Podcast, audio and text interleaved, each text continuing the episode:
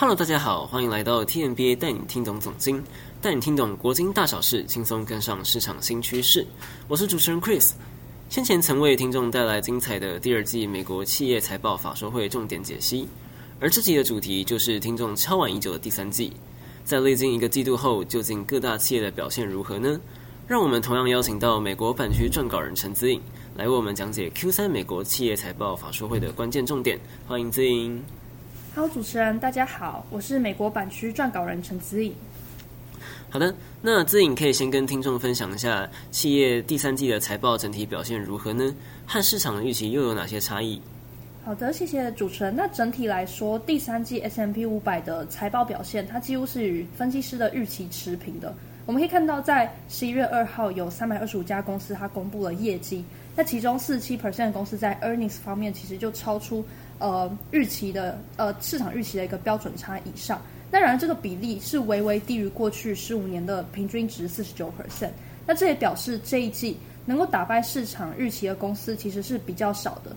那从 EPS 来看的话，虽然预计年增率是这一次年增率是四 percent，优于市场的预期，但如果剔除能源类股的话，EPS 就会变成年减四 percent。所以撇除能源类股之后，第三季美股的表现其实是低于预期的。那这次美股第三季财报和前一季的相比，收益表现又是如何？又有哪些类型的企业有出现重大变化吗？好，那整体来说，第二季跟第三季的差异其实不大，在 earnings 方面其实都是超出预期的五 percent。但我们可以发现，比预期来的差公司，呃，在这一季比例变得更多。那像是非必需性消费类股，他们的在 earnings 平均比预期低了七 percent 左右。那相较于第二季的降幅，其实更大。那所以可见，非必需性非必需性消费的市场需求在加快的萎缩。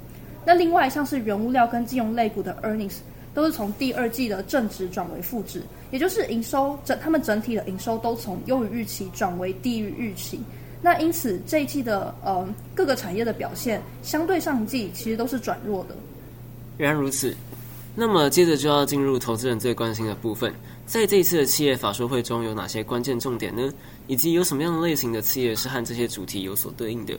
好，那这一季法说会可以分为三个重点，第一个是劳动需求，再是价格上涨跟美元走强。那其中在劳动需求这方面，多数的公司他们对于劳动需需求依然强劲。我们可以发现，呃，表示会继续选择招聘的公司，主要分布在。呃，航空旅游跟物流公司，那像是达美航空、美国通运，那比较需要注意的是，某些的特定产业已经明确表示暂停，呃，或者是放缓招聘。那主要像是以科技业、房地产公司为主，那例如 Amazon、Google 跟微软。那在价格的部分，多数的企业他们仍然在涨价，其中必需性消费公司更是表示要大幅的涨价。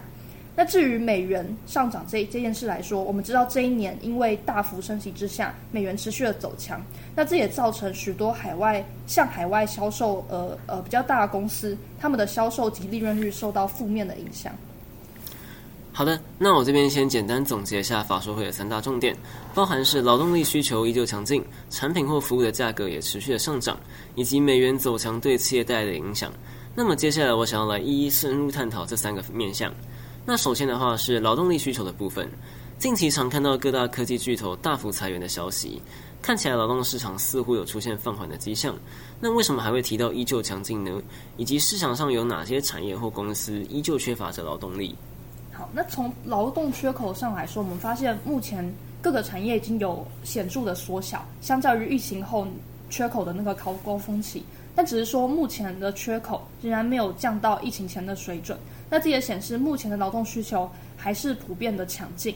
那特别是刚刚有提到的，像是航空业跟物流业，他们都在法说会表示，呃，随着旅行不断的增加和供应链瓶颈的缓解，其实他们对供应的需求仍然是保持强劲的。但是相对于对升息比较敏感的科技业跟房地产业，他们对经济的前景更为担忧。那因此，他们这一季也表示要明确的暂停招聘，直到呃总体经济环境有明显的改善。好的。那接下来的话是价格上涨的问题。美国十月的 CPI 低于市场预期，看起来通膨中有出现回落的迹象。但在第三季中，应该还是有许多企业受到通膨非常大的影响。那么这些企业中又是如何应应的呢？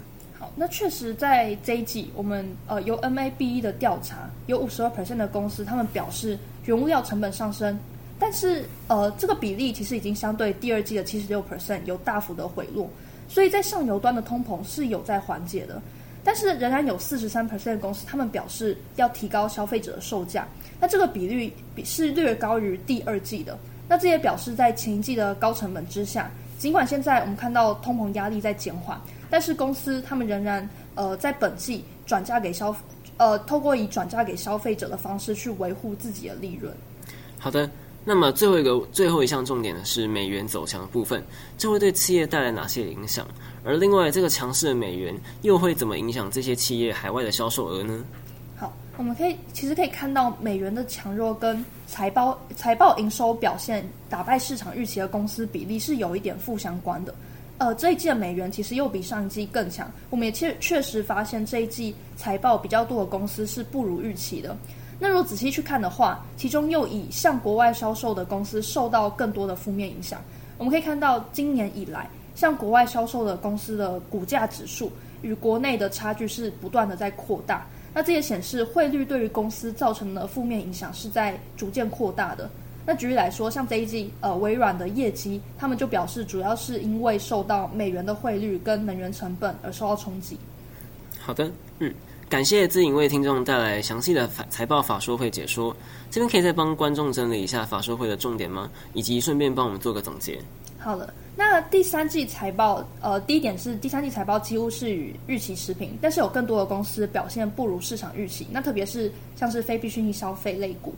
那以目前来说，大多数的产业的劳动缺口虽然有大幅的下降，但是我们发现仍然没有降至疫情前的水准。所以目前大多数企业对于劳动需求仍然强劲。那特别像是航空、旅行跟物流业，但是像是呃科技跟房地产公司，他们在这一季都发出了明确的放缓招聘的指示。那这也表示他们对接下来经济前景的一个担忧。那另外，尽管目前原物料成本上升的这个呃，表示原物料成本上升这个公司比例有大幅的下降，但是大部分的企业他们仍然会选择继续的涨价，其中像是非必需性消费，他们仍然希望以涨价去抵消投入成本的压力，尽管他们现在发现需求已经在疲软。那像是必需性消费类股，则是因为他们的需求本身就是比较无弹性的，所以他们有涨价去提升获利的这样一个诱因。好，那最后是今年以来美元持续的强势，我们可以发现，对于像是呃像国外销售的企业，他们对他们的销售以及利润率都是比较不利的。那在当前的总经环境下，资颖最后能不能给听众一些有关投资布局的建议呢？好，那在这样的情况下，我会认为，呃，在联准会目前决心压抑通通膨的情况下，美元会持续的走强，而且我们可以发现这一季企业持续涨价，呃，企业。持续的涨价，那这样一来，其实通膨的回落速度可能也会减缓，所以这时候我们应该做多防御型的类股，像是必需性消费、医疗、公用事业；那做空像是非必需消费类股。好了，那以上是本次的 Podcast 主题，再次感谢子颖的参与。